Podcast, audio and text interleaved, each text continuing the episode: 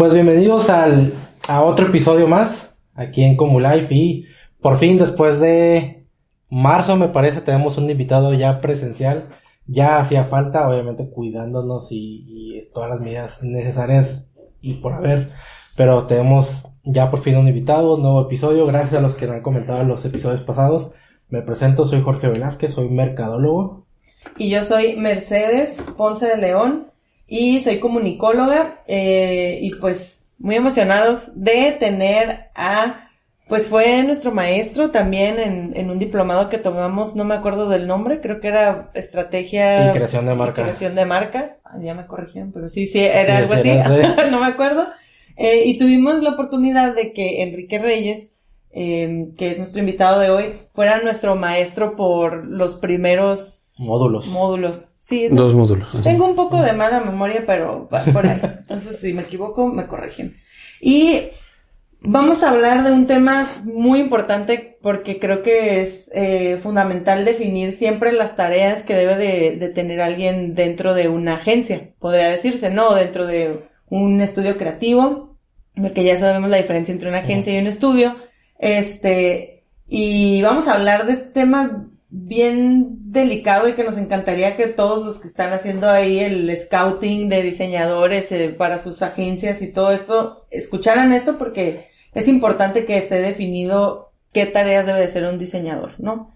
Y también vamos a hablar un poquito de branding que es importante para, eh, pues brevemente, ¿no? Para los que van a empezar a, a crear su empresa, su marca, eh, pues sepan estos puntos, ¿no? Bienvenido Enrique. Gracias, gracias chicos, gracias por la invitación y atento a poderles ayudar en lo que este, pueda yo eh, aportar y comentarles en esto. Pues empezamos, ¿no? Excelente, digo, para, por si están viendo que no tiene micrófono, no es porque no lo queramos, tenemos presupuesto limitado, pero sí tiene su microfonito, entonces no se preocupen, está todo bien. Eh, ya tuvimos en su momento también a otro maestro que nos dio eh, clases en ese diplomado, el maestro Mario, Cano, hablando aparte del branding, pero bueno, pues sí, eh, a lo mejor que nos puedas platicar tantito, bueno, quién eres, diseñador gráfico, pero bueno, cuál es la especialidad o a qué te dedicas. Claro, soy diseñador gráfico porque egresé de la licenciatura de diseño gráfico en la Ibero hace muchos eh, años. Hace, hace poco. 94 creo. Y desde ahí pues me he desarrollado como diseñador gráfico. No, no fui tal cual diseñador gráfico al principio. Mi primera chamba eh, fue interesante porque fui mensajero de una agencia de publicidad. Mensajero, ok. Mensajero. Yo era el que manejaba el carro y lánzate a hacer el pago. Lánzate al mexicano y a la frontera a entregar los anuncios de publicidad, etcétera, ¿no?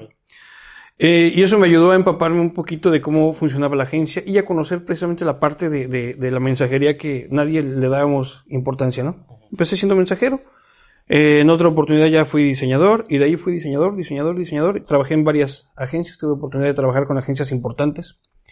Eh, eso me ayudó mucho en mi, en mi portafolio porque esos proyectos con agencias importantes me daban acceso a proyectos interesantes. Okay. Que yo solito como diseñador no iba a poder Claro, este, claro. tener acceso, ¿no? Me dio oportunidad de crear cosas interesantes y ese portafolio fue el que me ayudó a, a poder seguir creciendo y escalando en agencias.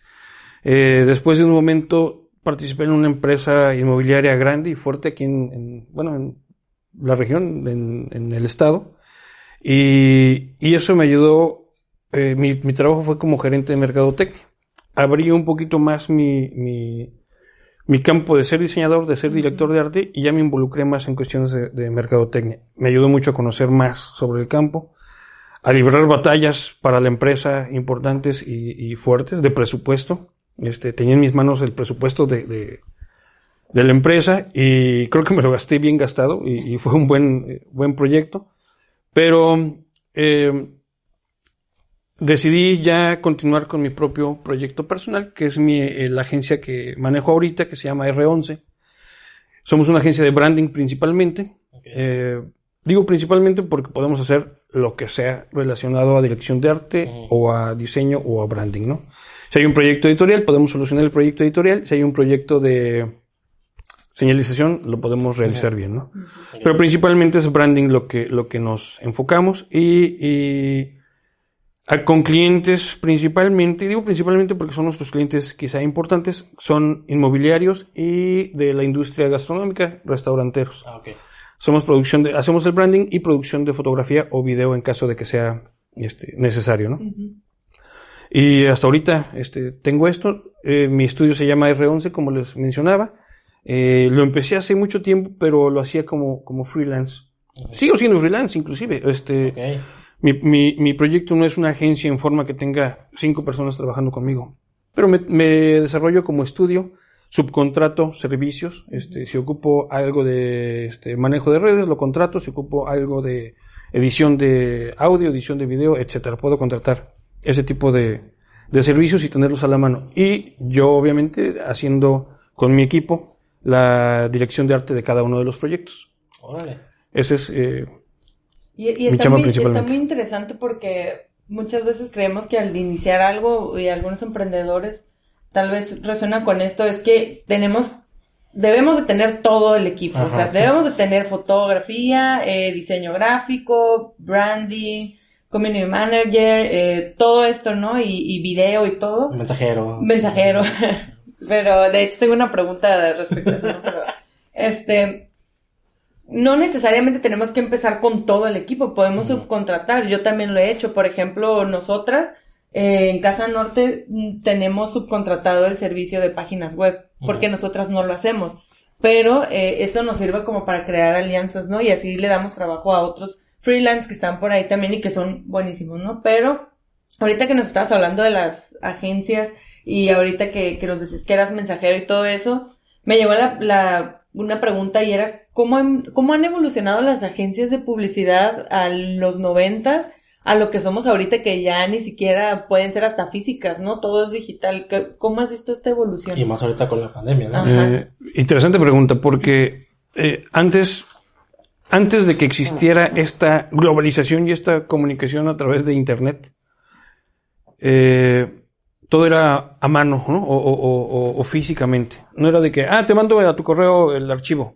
No, antes había que llevarlo físicamente a, a donde tenías que, que publicarlo, ¿no? Con la imprenta tenías que hacer una prueba física antes de que, de que pasara a, a producción, porque algún error, este, ya en producción, este, era un error Y antes era grave, en, ¿no? En, en offset, ¿no? Entonces, Y, y todavía, ¿no? Pero, Claro. pero, eh, pero tenías que verificarlo súper bien antes de. No es como ahora en la computadora, puedes estar seguro de que tu archivo está correctamente armado y listo, lo mandas a preprensa y lo mandas. O sea, no había que llevarlo eh, físicamente, ¿no?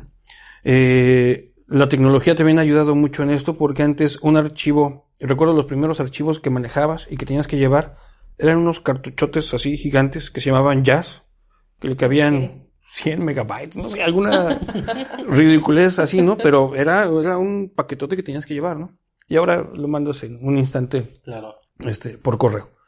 Eh, esta, esta evolución que, que platicas también es, es interesante porque ahora una agencia de publicidad la pueden manejar tres personas. Y antes necesitábamos un equipo más grande este, de trabajo. Esta evolución a lo mejor no fue muy buena para, para todos, ¿no? Porque obviamente hubo menos trabajo para. Para la gente, pero ahorita una buena agencia estructurada entre tres personas pueden manejar este esto, ¿no? El hecho de ser agencia, perdón, el hecho de ser freelance o trabajar con un equipo pequeño no te limita a que no puedas tener un equipo grande. Como bien decías tú, subcontratas este servicios, subcontratas trabajo y talento de, de, de, de otras personas sin necesidad de comprometer este tu, tu agencia, ¿no? O tu, Claro. o tu o tu negocio y sí se puede hacer. Este, esta evolución creo que es importante. Ahorita funciona más dinámico todo, es más veloz, más eh, rápido.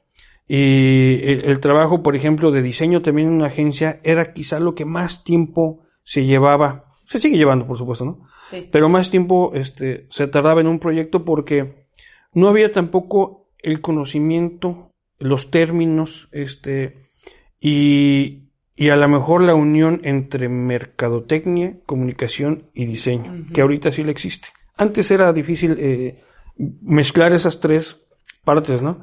En una agencia de publicidad era extraño que existiera un mercadólogo. O sea, no había una persona especializada en mercadotecnia para hacer la chamba de, de, de mercadotecnia.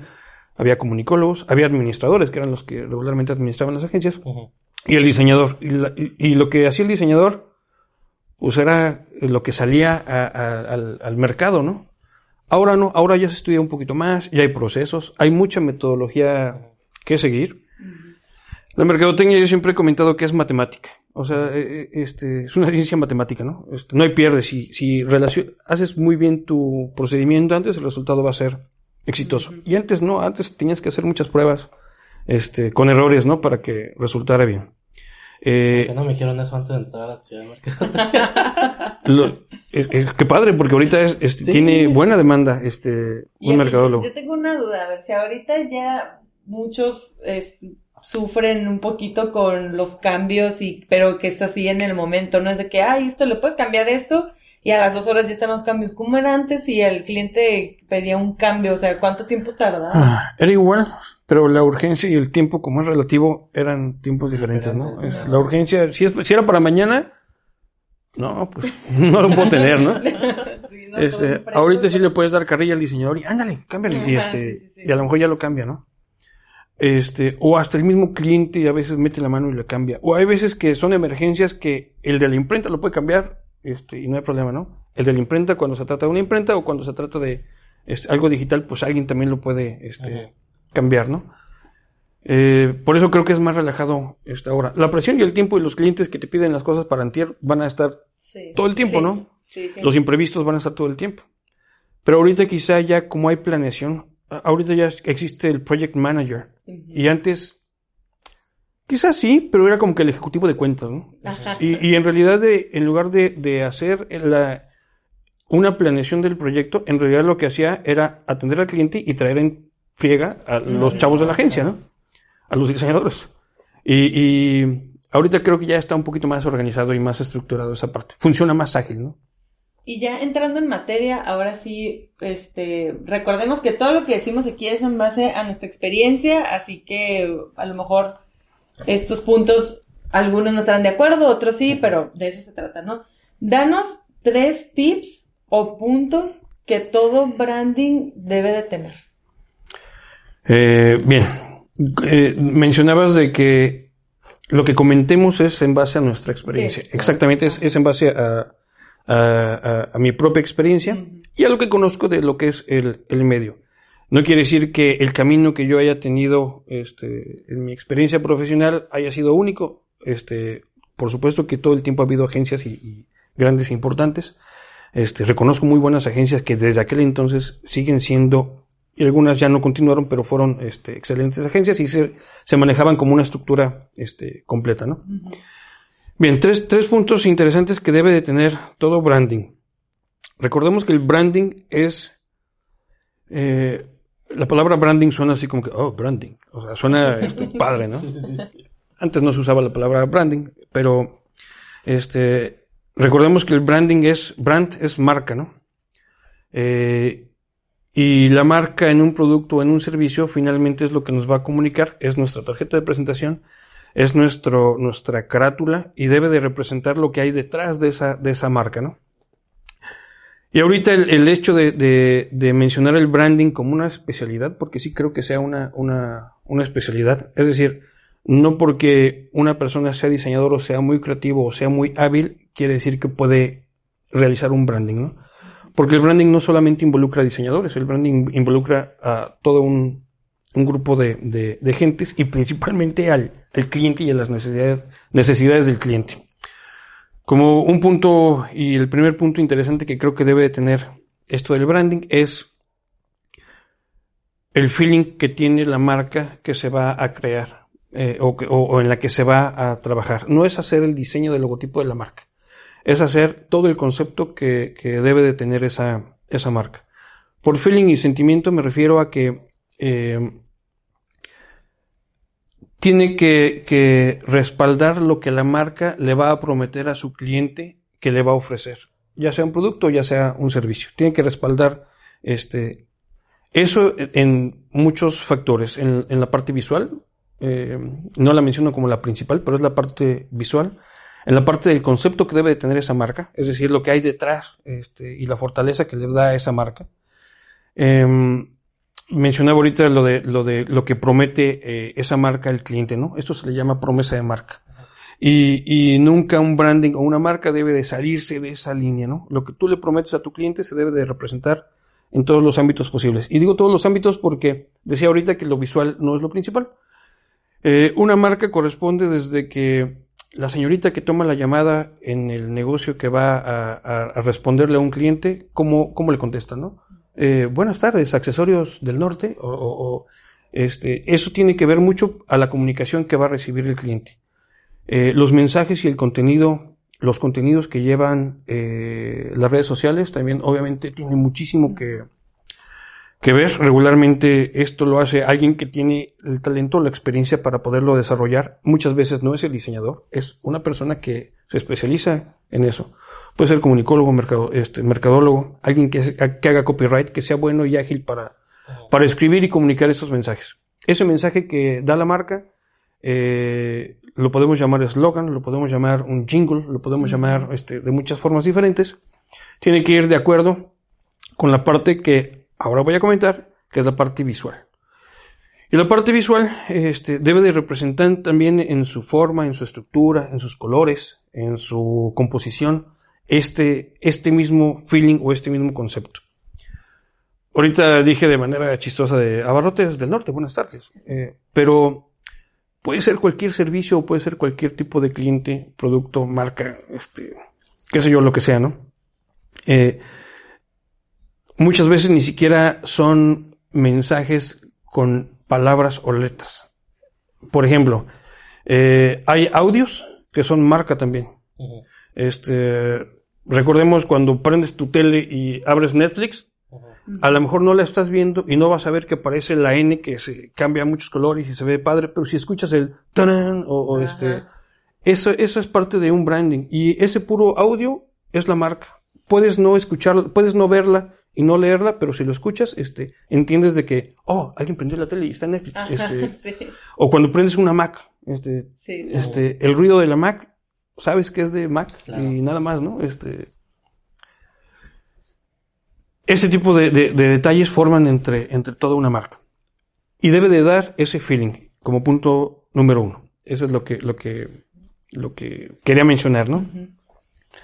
Continúo con mi punto número dos. Es que, de, hecho, sí, está bien interesante eso de los sonidos, porque uno lo da como por hecho, ¿no? Es como, ay, pues esos sonidos están ahí, pero ahorita que lo mencionas, pues realmente sí es algo muy distintivo de cada, de cada marca y, y esto yo creo que requiere un gran estudio para saber cómo, y, y cómo va a ser esto, porque está, pues ahora sí, está bien cabrón, la neta que nos acordemos de una marca solo por un sonido, es como, pues, no manches, ¿no? Está, está muy intenso, pero, pero sí, el punto número dos. Esto, esto nada más retomando la parte del, del, sonido del jingle, hace poco, no sé, unos dos años o tres años o menos, eh, Mastercard creo que ya lanzó su, eh, se denominó por, únicamente por, por el nombre en un logo audio o un audio logo, que ahora ya es una nueva tonalidad que va a tener Mastercard para cuando entres a la aplicación, a la página web, cuando hagas un pago,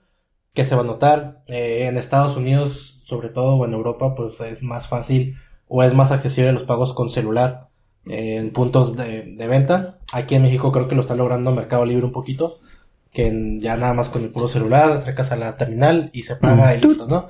Y, y, tiene un sonido. Mastercard, Mastercard creo que lo está haciendo ya desde hace como dos, tres años y no nada más eso, este, ahorita a lo mejor con, con Disney también en las aplicaciones, Amazon, todo eso que tiene que ver. Y, y no nada más en, en marcas.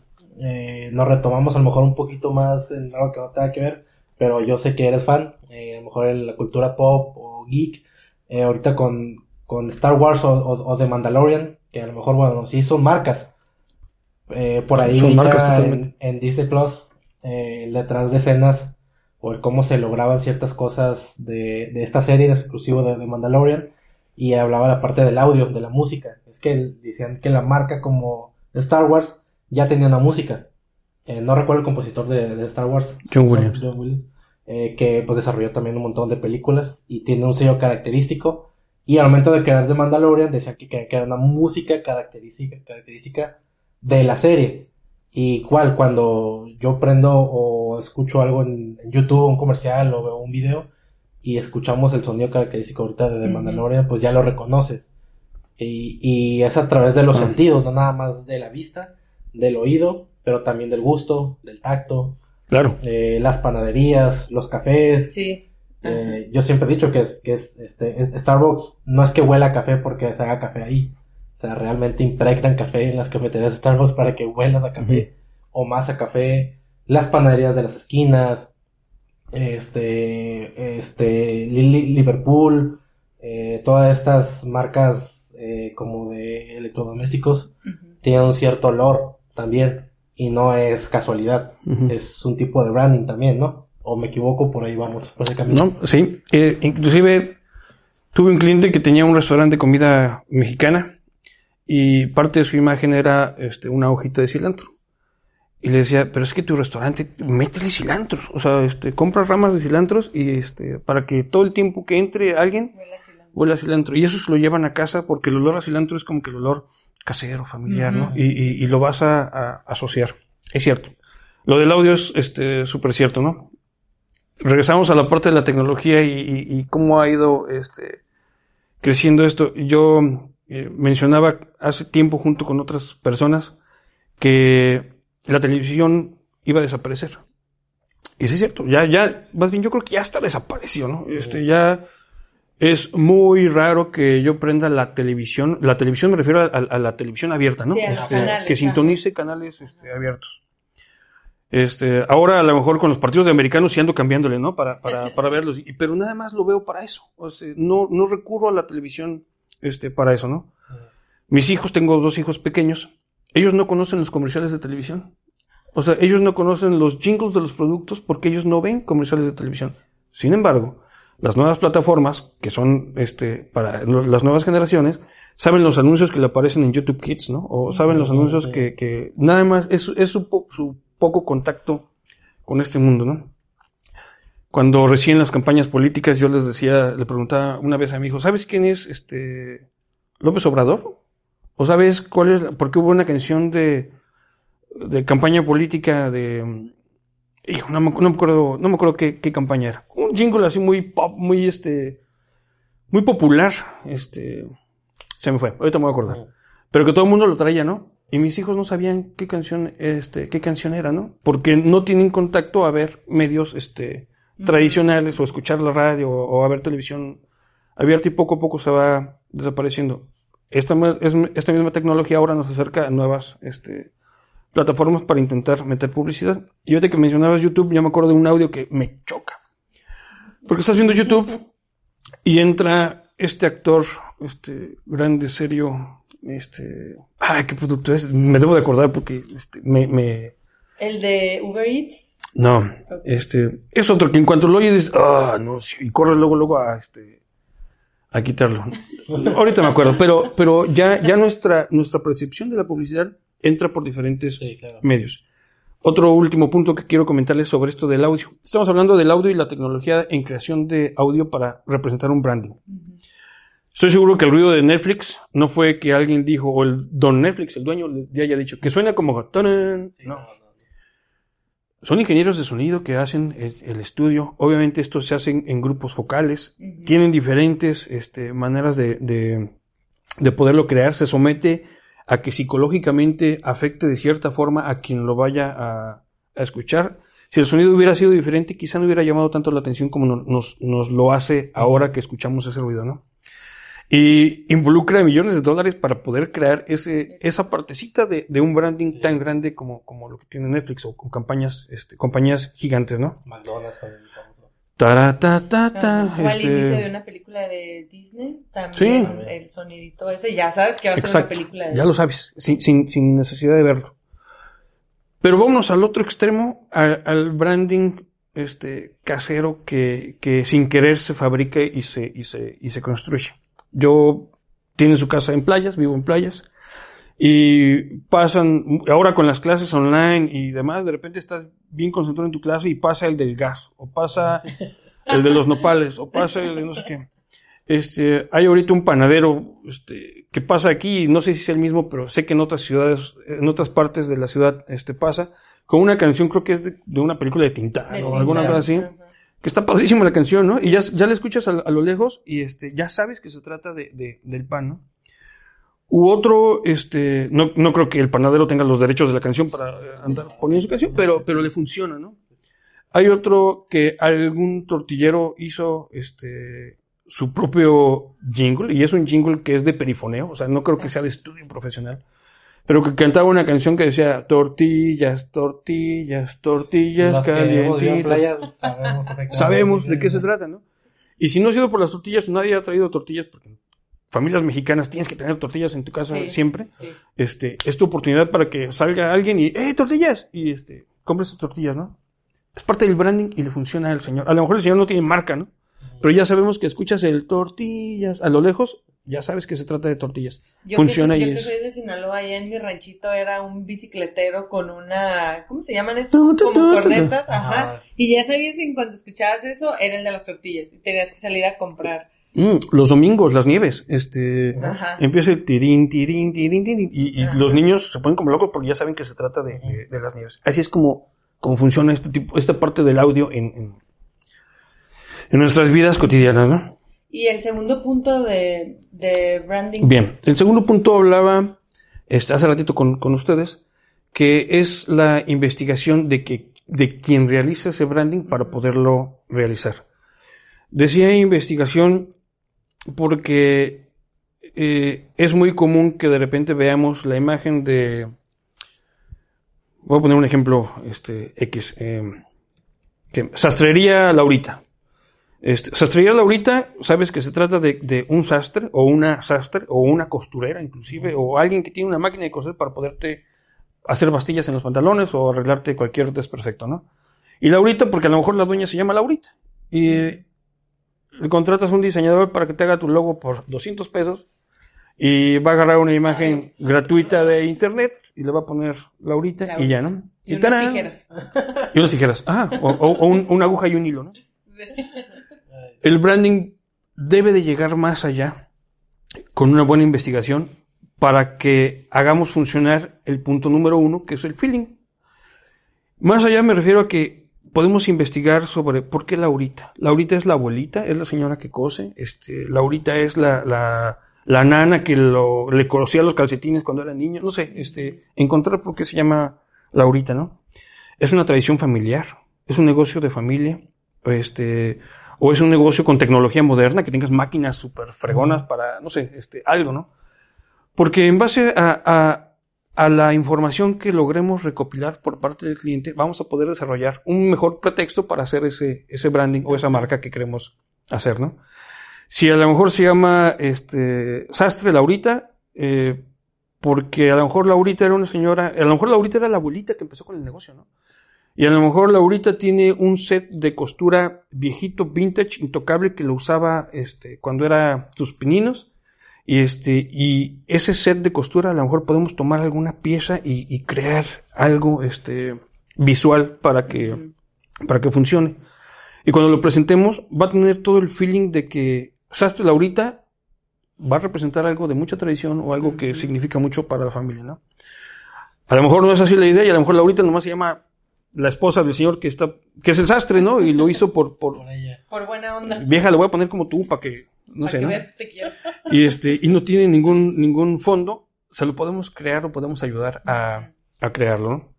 Eh, a lo mejor es una, una sastrería moderna y la podemos hacer como, como medio hipster para arreglar sacos rotos de los hipsters, ¿no? Y, y este, y, y que tenga este, este, este nuevo look como de, como de barbería o como de café o, más, más, más actual, ¿no? Sí, porque empiezas a crear ya un sentido de pertenencia del, dueño con luego el empleado que sepa la historia y todo eso y verlo, a decir, ah, no, pues sí, tiene mucho que ver. Igual hasta los mismos clientes de tiempo que vean y digan, ah, mira, la abuelita que era la abuelita y yo, mi mamá se venía a arreglar la ropa con ella y ya vi la, la que tenía, ¿no? Puedes, puedes ayudar a crear esa tradición, ¿no? o, o a mantenerla o a hacerla más, más, más grande todavía.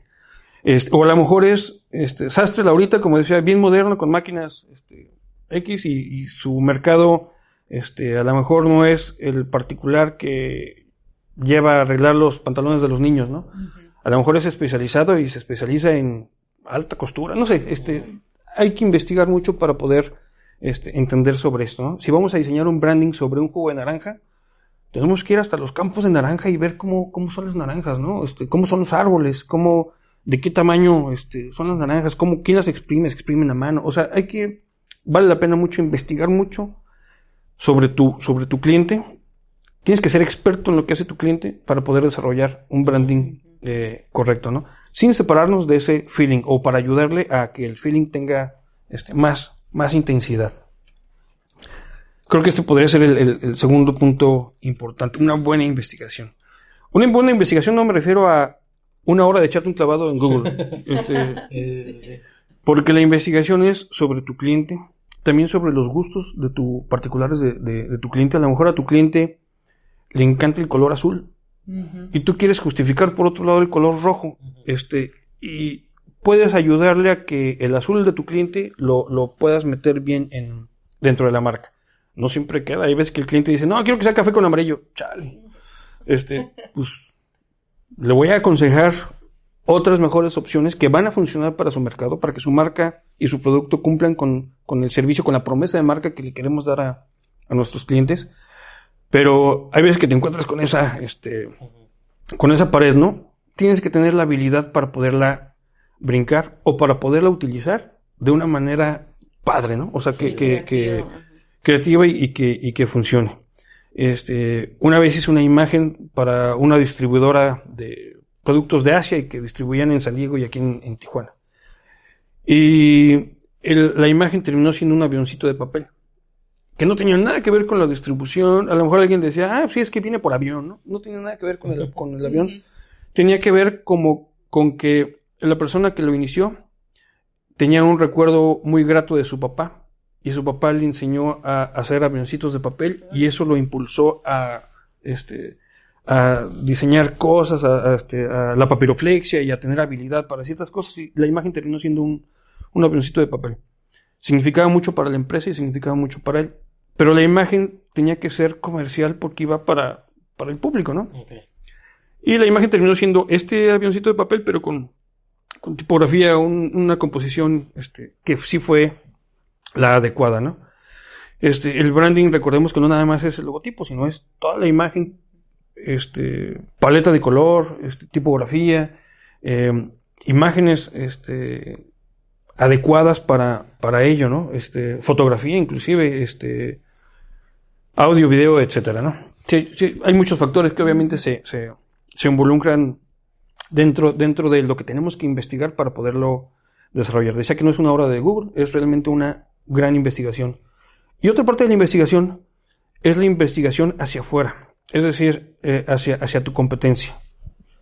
Es común que le digas a tu cliente, este, y va a hacer una pausa. Cuando, cuando hago un trato con un cliente o le presento este, la primera propuesta y voy a empezar ya a trabajar con él, tengo un documento que le llamo o se le llama el brief creativo. En ese brief creativo es como un cuestionario este, largo, grande, este, a veces extenso, a veces especializado, este, personalizado para, para el cliente o para el rubro, que se va a trabajar, donde hacemos miles de preguntas para que finalmente todo lo tengamos en un documento y no tener que estar llamando cada cinco minutos al cliente. Este, Oye, ¿qué me dijiste que era? Sí, exacto. y que todo quede ahí, ¿no? Ese verificativo nos ayuda para, eh, para saber ya los datos que el cliente eh, nos dio, para saber qué es lo que quiere también. Y dentro de esos datos hacemos preguntas que el cliente nos ha llegado a decir, ¿y tú para qué quieres saber eso, no? Pero preguntas como, este, ¿cuánto, cuánto cuesta tu servicio? O, los rangos de tu producto entre qué, qué costo y qué costo están. Este, qué empaque se presenta, ¿no? O cómo se va a vender, quién lo vende, cómo lo vende. Porque eso nos ayuda también para poder hacer las herramientas de venta que se vayan a, eh, a necesitar posteriormente, ¿no? Pero una de las preguntas es, eh, ¿quiénes, quiénes, mencióname tres competidores y quiénes son tus competidores principales, ¿no? Y otra pregunta es, ¿como quién quisiera ser? Este, hay veces que queremos ser como Coca-Cola, no es tu competidor, ¿no? Pero, pero quisiera ser como Coca-Cola. Eso nos ayuda para, para, para entender para dónde quiere llegar el cliente, ¿no? Pero regularmente cuando decimos, mencióname tres competidores, muchos van a comentar de que, no, yo no tengo competencia. O sea, mi producto es el no tengo competencia, ¿no? Siempre hay una competencia. Claro. Siempre. Este, La competencia es el- la elección que hace una persona para comprarte a ti o comprarle a otra persona. Y lo que vendas tú no va a ser único. Va a haber otro, no vamos a inventar un hilo negro y siempre va a haber alguien que, que haga lo mismo que tú, ¿no? O, o, o mejor o peor que tú. Sí, o puede ser directa e indirecta, ¿no? Exactamente. Un café Y- o un té. Y siento que las competencias han evolucionado porque, por ejemplo, una escuela de inglés, ¿no? Ujú. Eh, su competencia, él puede decir, no, pues yo no tengo competencia, pero directamente tal vez en, en algo muy local. Pero puede ser inglés sin barreras, puede ser Duolingo, que es una nueva Puede ser aplicación, puede ser YouTube, o sea, esas también pueden ser catalogadas como competencias, ¿no? No necesariamente tiene que ser una escuela de inglés como tú, Sí. pero algo que enseña a las demás personas otro idioma, ¿no? Este, tenía un cliente que siempre no se concretó el proyecto, pero este, íbamos a diseñar para un, un bar de bobas, de estos, de este tipo de, Ah, de sí, cafés sí, con bolitas, este, bueno, no soy café, ¿no? Pero de este tipo de, de- de producto y me decía, es que el mío es único, o sea, no tengo competencia. Soy el único aquí en esta ciudad, ¿no? Le decía, es que tu competencia es la elección de que si yo voy con mis hijos o eres adolescente y tienes la opción de llevar a la novia a algo, puede ir contigo o también puede ir al cine, o puede ir por palomitas o puede ir por un gancito, o puede ir a la playa, o sea, este no es necesariamente tu producto, sino este esta eh, competencia indirecta, ¿no?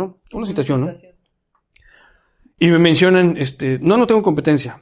Eh, eh, escarbas un poquito más para saber su, su competencia, porque tú por atrás tienes que estudiar su, su competencia, ¿no? Tienes que saber quién hace algo similar a, a- a lo que hace él, este, o quién es mejor y más grande que él, porque finalmente vamos a tender a que, a que el camino de ese branding debe de llegar a donde, a donde ya el camino de la experiencia de otros este, han llegado. Y no me refiero a esto como copiar, ¿eh? Este, Sí, no. es copiar, no. es tomar, tomar buenas referencias de, de, de lo que otros han hecho y entender cuál es la competencia de tu cliente para, para saber cómo protegerlo también, porque eh, tú tienes que ayudarlo a, a fortalecer esos escudos que le van a ayudar a él a que su marca no sea este, penetrable, ¿no? O sea, que no, que no, que no caiga y que no se, se rompa, que no tenga desprestigio, que no tenga estas ideas, ¿no? Hay muchas imágenes que terminas eh, viéndolas y cuando la ves parece una imagen de doble sentido, ¿no? O, o, o, o palabras, este, Intensas.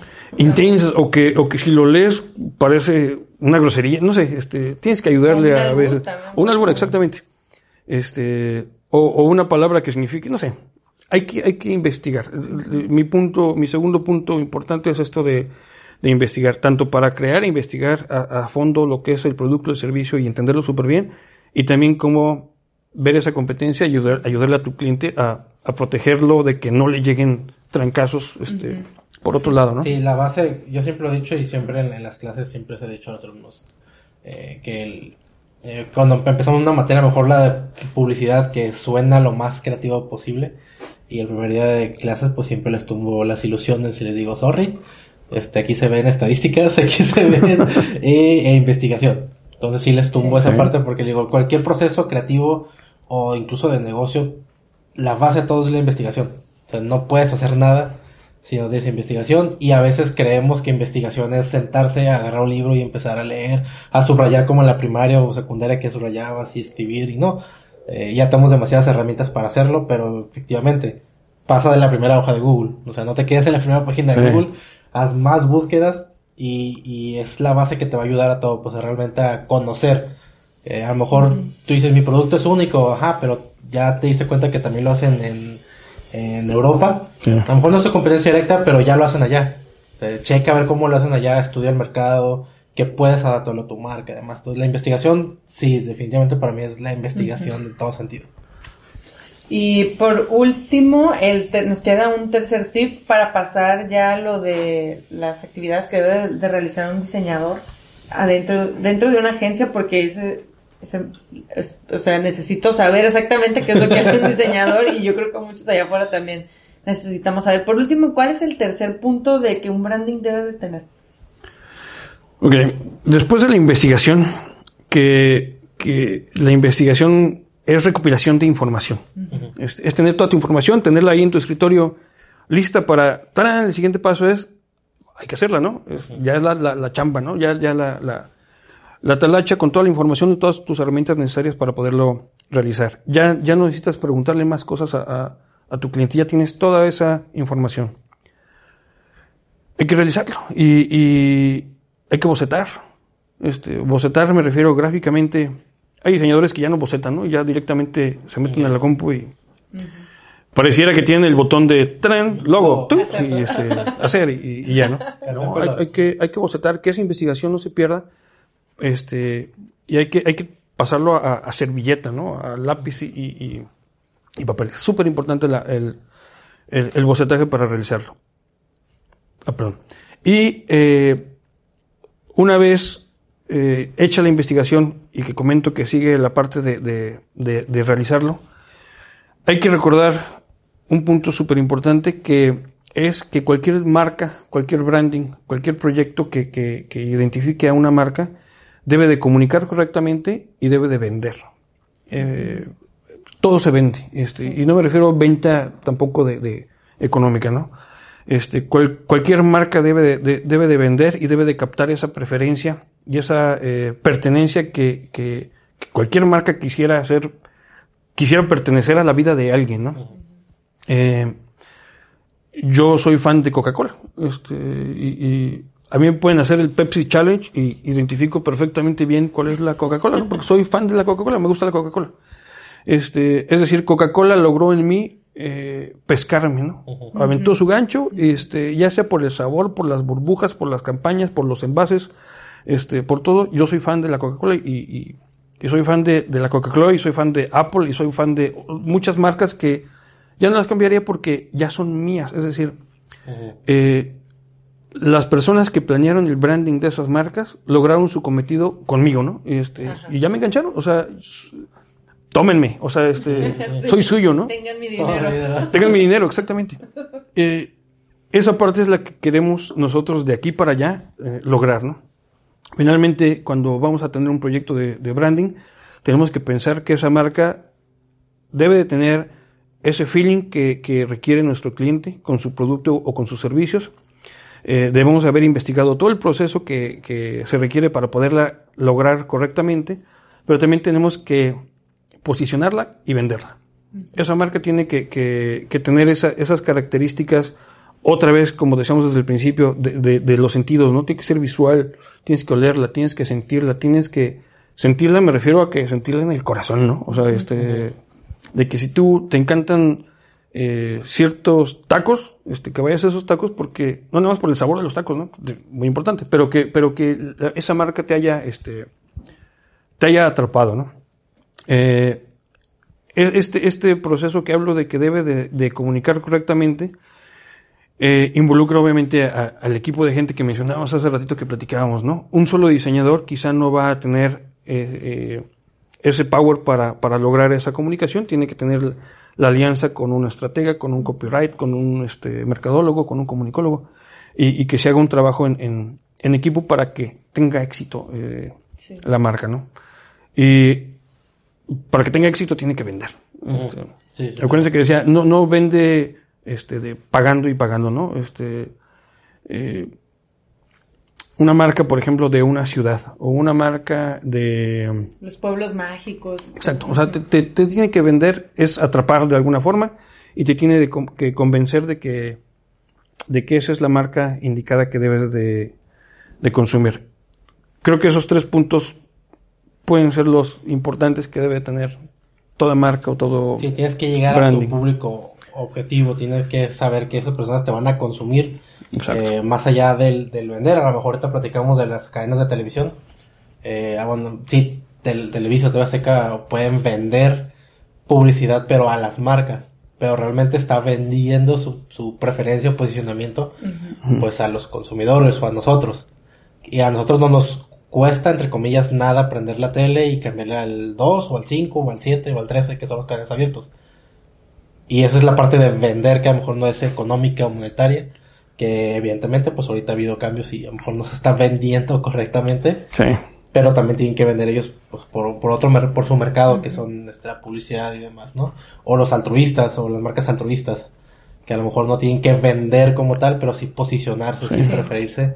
Y, y eso es lo que yo he, he- como he visto últimamente, últimamente me refiero a no sé cinco años, eh, eh, con, con los que me ha tocado dar clases, que sí se los hago saber, que son muy creativos, son muy buenos, hacen la chamba, la neta, muy chida, pero les falta la parte de comunicar y vender.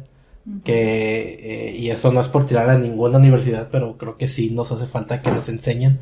Y desde mi generación, y no sé si desde tu generación también, que no nos enseñaban como a vender eh, Sí. hacia cierto público, que eso lo creo que lo vas ganando con, la, con el tiempo. Y Sí. No, no deberías de ganarlo con el tiempo. Debería ser una parte importante que se debe de reforzar en los sistemas de, en los programas de, de- de educación, ¿no? Sí, Sí. debería, efectivamente, sí, sí. Sí, porque creo que todos salimos, y no sé a ustedes si les pasó, pero sales de la universidad con este ego inflado de universitario, de yo voy a hacer lo que yo quiera y lo Mm. que salga de mí, y voy a transmitir y todo eso, pero ya que estás en el mundo real, o sea, en estas cuestiones laborales, pues te lleven los fregazos de que no, o sea, sí, gracias, tú eres muy creativo, pero yo quiero esto, y a ver cómo le haces, pero quiero esto, ¿no? Y ahorita que nos estabas platicando de todo esto de, del diseñador que se sostiene de un equipo para empezar a generar un branding o hasta una campaña sencilla, ¿cuál es la importancia, uno, de tener un diseñador en una agencia? Porque hay muchos freelance, eh, y ya lo hemos dicho, ¿no? Hay personas que tal vez sí tengan esta, que sean muy creativos, que, que sí tengan esta facilidad para aprender y usar programas, pero yo creo que el hecho de tener una carrera especializado y enfocado en eso, te da ciertas herramientas que a lo mejor no encuentras en internet, porque hay demasiada información, muchísima información, ¿no? Em, la importancia de tener un diseñador en una agencia y cuáles son las tareas que ah, para ti eh, debería de desarrollar un diseñador en un estudio o en una agencia de publicidad. Además de ser mensajero. Además de ser Es mensajero. muy importante. Este, toda agencia debería de tener un, un diseñador, por supuesto. Eh, existe esta nueva modalidad de como coworking, este, como, como, como haciendo equipos, este, no precisamente en casa, ¿no? Eh, sí es importante hablar de un equipo de, de profesionales en cada quien en su, en su área para tener un resulta- resultado exitoso, ¿no? Pero eh, esto del diseñador se ha, se ha transformado mucho a través de, de- de estos últimos, yo creo que 10, 15 años, ¿no? Eh, porque un diseñador daba soluciones rápidas en, en una agencia, ¿no? El tener chamba como diseñador, decías, ah, soy freelance. Soy freelance en realidad no, no, no, no era sinónimo de que eras una persona exitosa en tus negocios, ¿no? O, o- en, tu, no negocios, sino en tu profesión y en hacer lo que, lo que haces. Porque obviamente requieres de, de más cosas de ser freelance que de ser diseñador. Eh, conozco muchos diseñadores freelance ahorita.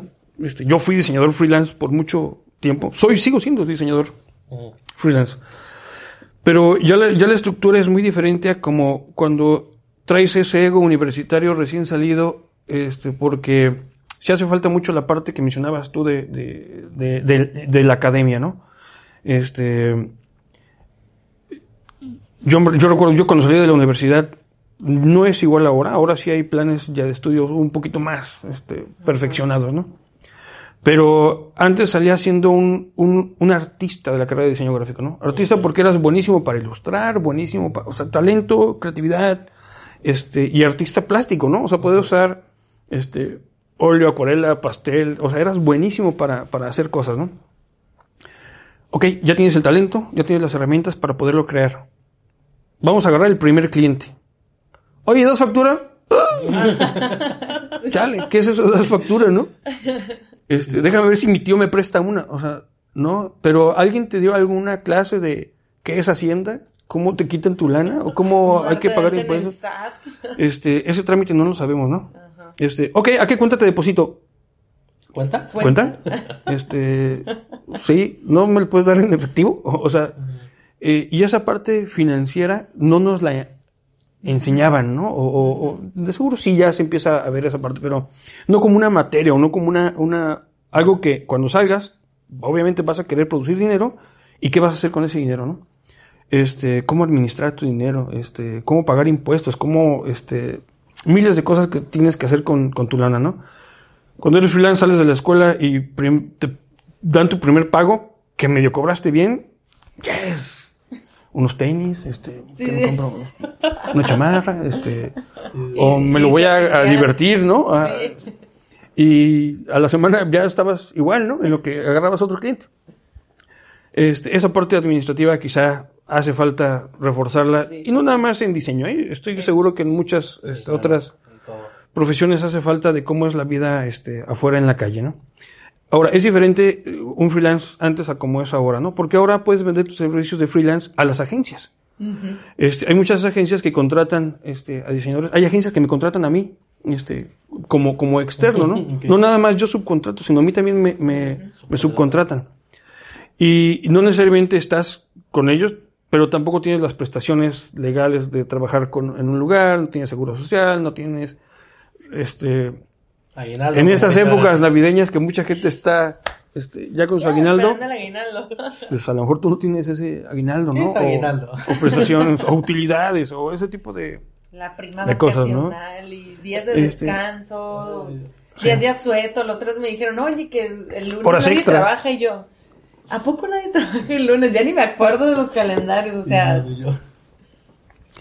Eh, esta parte a lo mejor hace, falta cuando trabajas como, como freelance. Ajá. Y tienes que ser trucha para solventarla, ¿no? Si no vas a tener una prestación este, médica, pues a lo mejor te vas a enfermar y si vas al doctor la consulta te va a salir en 500 pesos y, y- y tienes que considerar esa parte, ¿no? Este, a la hora de, de cotizar, ahorita regreso a lo de las, del diseñador en la agencia. Estoy viendo como que el perfil del diseñador Claro. fuera de la agencia, ¿no? Este, cuando, a la hora de, de, de cotizar, pues es difícil cotizar porque, ¿y cuánto cobro? O sea, este, como hay una variable muy grande de la palabra diseño, que realmente es una extensión Claro. este, muy grande, eh, voy a poner un, un- un ejemplo para regresarme a lo que estaba platicando. Es común que veas un anuncio de imprenta que diga mil tarjetas de presentación, este, una lona de dos por un metro y incluye diseño. ¿Qué? ¿Cómo que incluye diseño? O sea, 800 este, pesos. 800 pesos, ¿no? ¿Cómo que incluye diseño? Claro, incluye a lo mejor el diseño de un monito que opera el Corel, que le mueve tantito y ¿qué va a querer, señor? Ah, ¿le pongo un pajarito? No, un perrito, ok, ten, ten, ten, y media hora y ya, ¿no? Obviamente ese branding no va a ser un branding exitoso, ni siquiera va a ser un resultado que pueda comercialmente este, competir con su competencia, ¿no? Claro. Eh, pero la gente en el medio se da cuenta de que, ah, ahí regalan el diseño, ¿no? O, o de repente ves en Facebook un ad de este free logo o, este, o logos por 200 pesos. Yo, ¿Cómo que logos por 200 pesos? O sea, ouch, ¿no? Entonces la gente que busca servicios de diseño se da cuenta de que ah, es bien barato. O sea, este... Ajá. Y oye, ¿por qué me vas a cobrar 10 mil pesos si estoy viendo que aquí la imprenta me lo da gratis? Con mis tarjetas, ¿no? No, señor, es que es diferente. Cuesta trabajo a lo mejor que la gente en el mundo exterior comprenda esa parte. Sí, y perdón que te interrumpa, a noso- nosotros también me pasó la otra vez que vi un anuncio de calendarización de un mes más estrategia, más contenido para tu negocio, dos mil pesos y yo así de, what, dos mil pesos y una publicación al día, o sea, son como 30. Yo dije, no manches, y- pero revisas el trabajo y dices, ah, no, con razón, Con o sea, sí. descargas una imagen de Google, le pides al logo a un cliente, la pegas ahí y ya pones como un textillo ahí todo furries y pues ya. Que es la parte también que no nos enseñaron. Ajá. Eh, volvemos a lo mejor a la parte de atrás, eh, al punto anterior, perdón, y, y a lo mejor retomando el, el punto del freelance en ese sentido de, de lo que cobra, eh, pues como dices, su, va saliendo su primera chambita, va con el segundo cliente que ya se compró los tenis y la chamarra, va con el segundo cliente y, y le quiere eh, pagar eh, la mitad, pero pues él ocupa pagar, a lo mejor sacó la chamarra meses, Sí. y ocupa pagar la chamarra, entonces acepta ese presupuesto y es- lo está malbaratando. Y creo que le pasó en comunicación hace muchos años. Creo que le seguimos todos en mercadotecnia que también lo malbaratamos.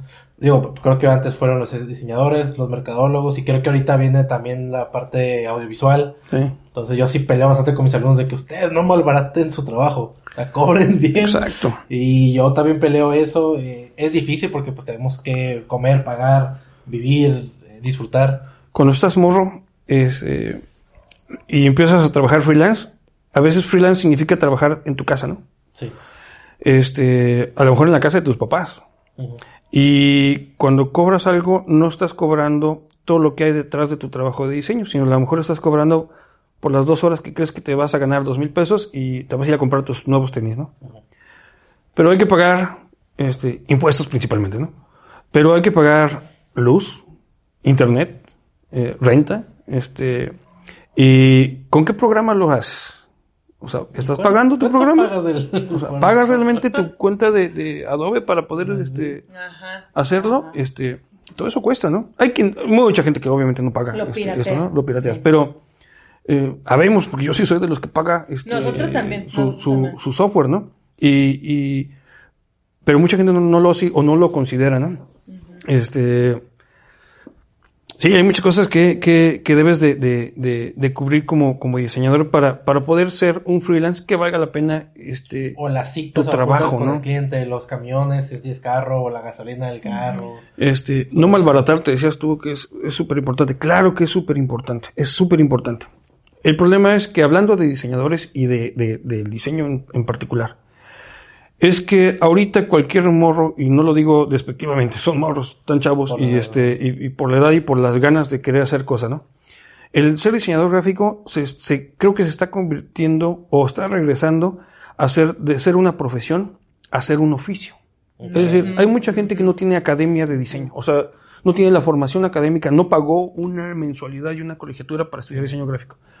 Hay muchos morritos súper talentosos, conozco a muchos este, así, buenísimos, gente con mucho talento, que aprende a usar Corel u otro este, software y ya lo puede este, empezar a trabajar y a vender, ¿no? Pero, pero a lo mejor esa persona va a cobrar menos de lo que tú, ya que pagaste escuela, mensualidades, desvelos, entregas, cortadas, este, de todo, este, pues ya costó, ¿no? Y ya, ya valió y a lo mejor te frenas con que, ay, ¿cómo que vas a cobrar dos mil pesos? O sea, te da, te da hasta como, como, como coraje, ¿no? Y nos enfrentamos los diseñadores a que el mercado está así y, y, y no hay, no hay mucha, Hace poco salió un estudio, este, un colega en un grupo de diseñadores hizo una, un- una investigación, un buen, un buen estudio sobre la tabulación o cómo, cómo costaban los servicios de diseño en, en Tijuana, ¿no? El resultado daba pena, ¿no? Porque desgraciadamente está, está siendo así, no está siendo tan, tan, tan comercial y tan, tan valorado. En una agencia debe de ser un poco diferente. El trabajo de un diseñador en una agencia creo que es súper importante, deben de estar bien este, involucrados este, un, un diseñador como en una agencia, porque la agencia como tal, una agencia son más números a veces que creatividad, la verdad. Sí, sí, Este, Es contratación de medios, business, clientes, este, todo uno trae el tiro y a veces se deja al último la parte de, del talento, ¿no? O, o de la creatividad, pero eh, debe de tener un- mucho valor y esa creatividad y talento lo da el diseñador, ¿no? O, el creativo de, de- de la agencia, el copy que, que redacta los contenidos. Pero el trabajo gráfico creo que es muy, muy valioso. Decía que el, el trecho de ser diseñador, el nombre diseñador, antes era así, ahora es gigante, ¿no? Ves de repente una oferta de trabajo, solicito diseñador gráfico, oportunidad, ay, a ver, este, Tienes que hacer de todo, o sea, ser desde mensajero hasta ser este director y productor de audio, video, este eh, community manager, redes sociales, editor de fotografías, este copy, tienes que redactar, o sea, es muy muy difícil Páginas este, web. páginas también. web, exactamente. Eh, el trabajo sí debe haber un diseñador en una agencia o varios diseñadores. Varios diseñadores especializados, cada diseñador en su área. Alguien que diseñe contenido para este, este electrónico, eh, alguien que sea, le decimos diseñador y diseñador, diseña páginas web. Yo creo que debe de ser más un programador Programador. Este, que un diseñador. Y puede existir el diseñador que se encargue del arte. No necesariamente es un director de arte, puede ser un, un diseñador que se encargue de crear las piezas gráficas para todos los medios que se vayan a utilizar. Y ahora sí, el community manager va a agarrar las piezas que diseñó el diseñador gráfico, o sea, la persona especializada en esa parte, y manipularlas y, y- y- y ajustarlas a, a- a su chamba, ¿no? Una persona con conocimientos en edición y producción de video Ok, toma el trabajo del diseñador, ahora sí, métele y hazle motion graphics y, este, muévelo, ponlo este, y demás, ¿no? Pero las piezas que ya alguien diseñó o alguien que tiene la dirección de arte para mantener la línea de diseño en estos campos, ¿no? Eh, otra persona para páginas web. Eres muy bueno para programar web. Órale, ahí te van los gráficos. Este, y tú acomódalos y programalos y haz de que si le pico acá aparezca esto, ¿no? Pero ahorita lo hace todo esto, lo hace una sola persona. Una. Por necesidad, hay quien dice, sí, yo, yo soy de, yo hago eso. Y lo hace, ¿no? Pero no alcanzas realmente a cumplir con todo al mismo tiempo y, y bien, es súper difícil. Y, y, y no es especializado. Creo que la agencia debería de tener una persona para multimedia, este, otra persona para web y contenidos de, de, electrónicos y otra persona para que haga el diseño gráfico. Este, y que el diseñador gráfico no se mete en broncas de, ay, ¿cuál era el, código para, para este, programar? No, no, tú eres diseñador gráfico, tú, lo tuyo es este, eh, visual gráfico, ¿no? Eh, y que la persona encargada de web nada más se encargue de programar como debe de funcionar bien su página web con los gráficos que le provee, obviamente, el, diseñador gráfico. Debería de, existir, creo que esas categorías de, de, diseño dentro de una agencia, ¿no? Es difícil que pueda cubrirse, pero debería. Esa palabra está interesante, el debería. Porque, digo, si nos intentamos poner como equilibradamente o ser mucho más empáticos, pues a lo mejor no da suficiente para pagar todos esos sueldos adecuadamente. A veces sí tienen todos, pero pues los sueldos no son adecuadamente. Entonces ahí es encontrar un punto de equilibrio adecuado. Eh, si no puedes ofrecer el servicio, pues no lo ofrezcas. Pero pues a veces también está la parte en que el mismo cliente que sí está contratando por algo, te pide anexar un servicio más. Sí. Es que sabes que yo creo que es un círculo eh, vicioso ese, ¿no? Porque, porque tal vez no se da el trabajo al 100% porque no están las personas que hagan ese trabajo al 100%. Entonces, alguien lo, si alguien hace todo eso, va a estar, es humanamente imposible que alguien pueda eh, hacer un trabajo con todo esto que nos está comentando Enrique al 100% en tiempo, forma, tendría que ser alguien que no tiene vida, honestamente, o un chavo que se la pasaría trabajando 24/7, ¿no? Entonces, el trabajo no va a ser eh, tan eficiente o tan bueno como podría ser desarrollado por varias personas. Entonces, esto quiere decir que no vas a cobrar tanto y así se va, ¿no? Y porque no vas a cobrar tanto, no le puedes pagar a cada quien para que, entonces, creo que es importante empezar, si vas a empezar tu propio negocio, hacer un modelo de trabajo, tal vez no tengas tantos diseñadores al inicio, pero que ese sea tu objetivo, ¿no? Porque como le hacen Google, como le hacen todas estas empresas grandes, eh, no ponen a una persona a trabajar cinco cosas, ¿no? Porque saben que es mejor tener a alguien enfocado en una sola tarea y que cumplan ciertos objetivos eh, mensuales y todo esto, pero que, eso te permite también investigar más específicamente de, un tema, ¿no? Y ser más, eh, pues, especialista, ¿no? Esa es la palabra, ser especialista. Y para terminar, yo me quedo con una frase que me gustó mucho que dijiste eh, en cuestión de branding, que ser experto en lo que hace tu cliente para hacer un buen branding. Eso es como que se me quedó marcado, hasta lo escribí, eh, porque sí es cierto, o sea, podemos eh, investigar si alguien vende una paleta de hielo y, y, investigar cuántas paletas de hielo hay en el mundo, sabores y todo eso, pero realmente saber tu cliente su historia, ¿no? Cómo empezó, desde dónde, y todo esto puede definir la marca y en sí, pues puede hacer un buen branding. Yo me quedé con la frase que, que Christian Bale es el mejor Ah, no, esa es otra frase que tenemos por ahí, ¿verdad? Perdóname. Eh, maestro, la verdad, muchísimas gracias por habernos acompañado, por haber eh, compartido los conocimientos, por haber... Gracias a ustedes. Toda esta parte. Eh, ¿Dónde los puede seguir las personas? En su, tanto la empresa, personal. Ok. Eh, mi negocio se llama R11. Si teclean R11, este, lo van a poder encontrar en Facebook, que es quizá de ahí parte este, todo, lo demás, ¿no? Este, y, a sus órdenes, por supuesto. Y gracias, chicos, por, fue buena charla. Sí, ¿no? Y podemos seguir porque estos temas son infinitos, por así decirlo. Eh, pero igual si tienen alguna duda, eh, nos, ya saben que nos pueden escribir, mandar mensajes, eh, comentar también para responderles y pues como dice Jorge, vamos a comprometer aquí al maestro Enrique para Que responda, para que conteste. Claro. Y si no, pues ya nosotros les respondemos, ¿verdad? No pasa nada. Perfecto. Claro que ¿Y sí. te pueden seguir?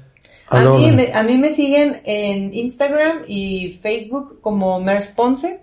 A mí en Instagram y Twitter como VelasTJ. Síganos aquí en Comulive. Recuerden que todos los lunes estamos compartiendo esta segunda temporada. Ya, ya tenemos ahí programadas algunas otras. eh, entrevistas también a otras personalidades. Y síganos aquí en Facebook o en YouTube donde lo estés viendo, en Spotify o en Google Podcast donde lo estés escuchando. Eh, síguenos en Instagram, búscanos ahí en Comulive. Y pues nos vemos el siguiente lunes. Sí, a seguir promoviendo el talento local. Perfecto, muchas gracias otra vez. Gracias a ustedes, chicos. Gracias. Nos vemos.